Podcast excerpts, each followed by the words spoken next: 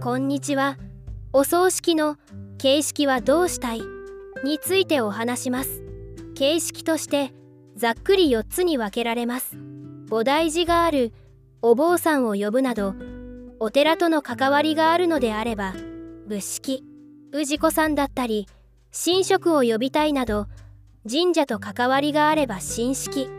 教会の信者さんだったりカトリックの神父さんやプロテスタントの牧師さんにお願いしたいなど教会と関わりがあるならキリスト教式特に宗教と関わりがないもしくは関わりを持ちたくないのであれば無宗教式という具合です。さてここから4つの選択肢があります。今まで通り普通に連絡をして友人知人お勤め先関係などの方に参列してもらう一般葬連絡はするけど改装や参列は辞退する。家族葬。お通夜をやらずに葬儀だけを行う一日葬。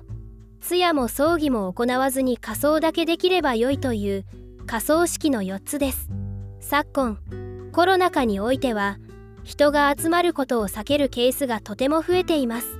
また年配の方や遠方のご親戚を呼び辛い状況ですのでここ数年で言うと一日層や仮葬式の比率がとても増えています。私どもでお手伝いをした葬儀の9割近い方が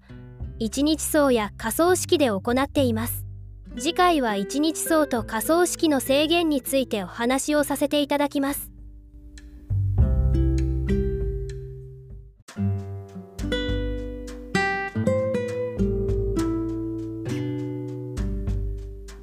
本日のお話はこれまで次回もよろしくお願いします最後まで聞いていただき